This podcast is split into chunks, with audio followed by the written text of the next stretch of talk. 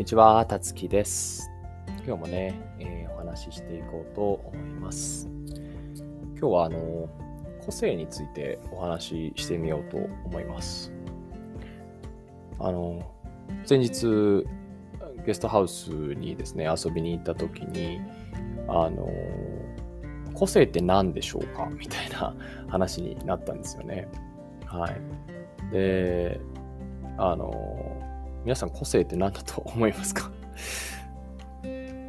ん。なんかすごく面白いなぁと思ったんですよ、その議論が。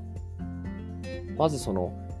個性って何って考えていると、なんか自然にですね、個性的であることはいいことだみたいな、あの話の流れになっていることが、なことに気づいて。で、えー個性個性的でないこと個性的でない自分に何て言うんでしょう悩んでしまうみたいなあの話してるうちの一人がそういうようなあの考え方というか悩みを持っていたのでこれってすごく面白いことだなっていうふうに思うんですよね。究極言えばその個性っていうのはもう存在してるだけで個性と言えるはずなんですよ。というのはその世界中で本当に文字通りここの一人一人っていうのはもう同じ人がいないわけなのであの希少価値で言ったらもう60億分の170億分の1っていうふうになるわけじゃないですか。なので本来その存在してるだけで、えー個性だしあの存在してるだけで価値なはずなんですよね。うん、ただその世の中で、えー個性という言葉が、えーお話しされるとき、えー個性というですね、名詞についてお話ししているはずが、だんだんだんだんこう個性的であるとか、個性があるみたいな、ちょっとこう形容詞だったりとか、そういうベクトルでね、お話しされがちかなと思います。つまりどういうことかっていうと、先ほど言ったように、ポジティブかネガティブかっていう評価がね、加わった状態で議論されてしまうことが多いなということです。で、これはなんでかなっていうふうに話していくと、まあ、結局その、あの、働くときですね、えー人より能力があるとか、えー才能があるとか、個性があるとか、えーそういうことが、えまあ、お仕事に、え関係してくるというふうに考えられがちだからだと思うんですね。うん、例えば大学生が、えー面接ですね、就職活動で面接をするとき、えっ、と、まあ、あなたは他の人とは何が違うんですか？ということを、あの聞かれるわけですよ。はい。で、僕は、えー他の人とはこれだけ違いますということをプレゼンするのが、えっ、と、まあ、就活生側が頑張ろうとすることですよね。うん。ただ、あの、わかんないです。あの、そのように企業側はもしかしたら就職活動をしている学生をこう、あの、なんて言うんでしょう、雇っているというか採用してるのかもしれないんですけど、あの、まあ、多くの面接官は自分の会社でこの子が働いてるかどうか、イメージがつくかどうかに全部かかってくるような気がしてるんですよね。はい。で日本はまあポテンシャル採用なので、えー大学生の時こんなことしましたとかっていう経歴よりもあのこれから先どんなことができそうかみたいなところで採用するカルチャーなのであの本来自分がいかに個性的かっていうことをあのなんて言うんでしょう証明していくプロセスっていうのはあまり意味がないのかなと思ったりもしています。はい。で、何の話してるか分かんなくなりましたが、個性って何なんでしょうっていうことなんですけど、うん。要は、あの、お仕事の文脈だったり、まあ、インスタグラム、まあ、SNS っていうものが、あの、発達してきたことで、全員が発信できるようになってしまった、全員が発信者になれるように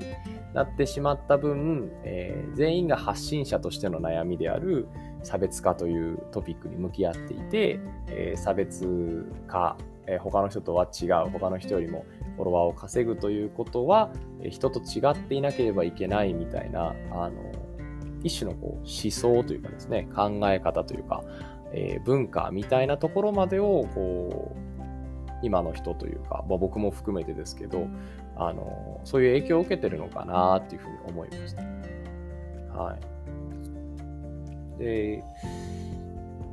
個性とは何かっていうのを僕の方ではどう考えようかなって思うんですけど、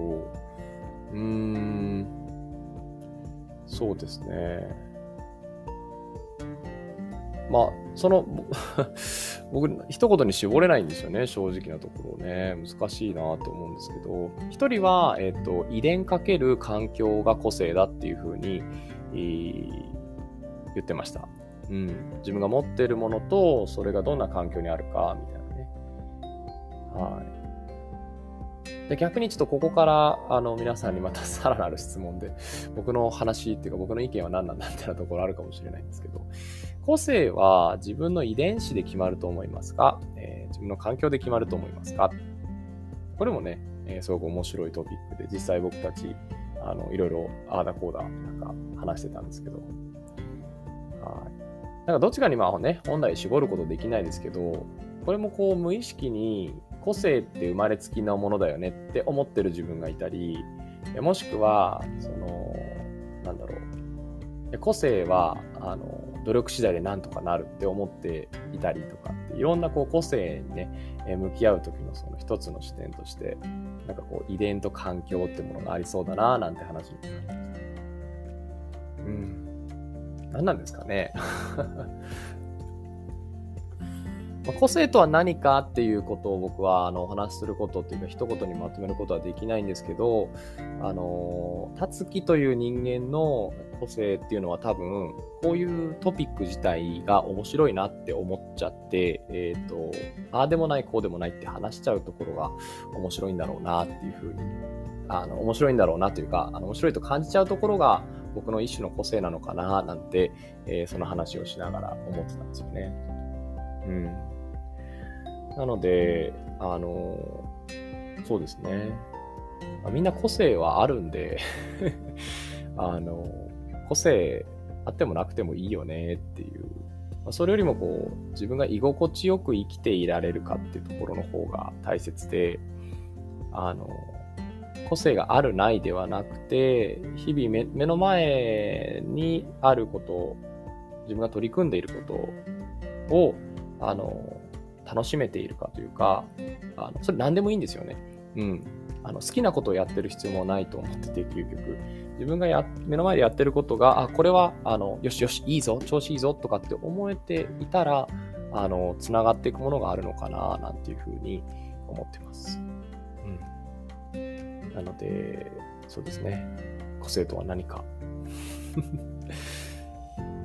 個性とは何か直接答えるわけじゃ答えてないんですけど、あの個性というものをあまり考えすぎずにあの自分が目の前で取り組んでることをあのなていうかなあの楽しみましょうというかあの慈しみましょうというかそういう結論ですかね。はい。今日はちょっとこうなんかこう僕自身もねこうこういう話がしたいというよりは皆さんどう思いますか？みたいなね、えー、お話の進め方だったと思います。はい。ちょっと煮え切らないようなね、気持ちになってる人もいるかもしれないですけど、あの、考えるきっかけというか、自分ならこう思うな、みたいな、あの、きっかけにしてもらえたらいいかな、なんて思います。はい。ではね、えー、少し長くなってしまいましたが、今日も聞いていただいてありがとうございます。またね、えー、次回のエピソードでお会いいたしましょう。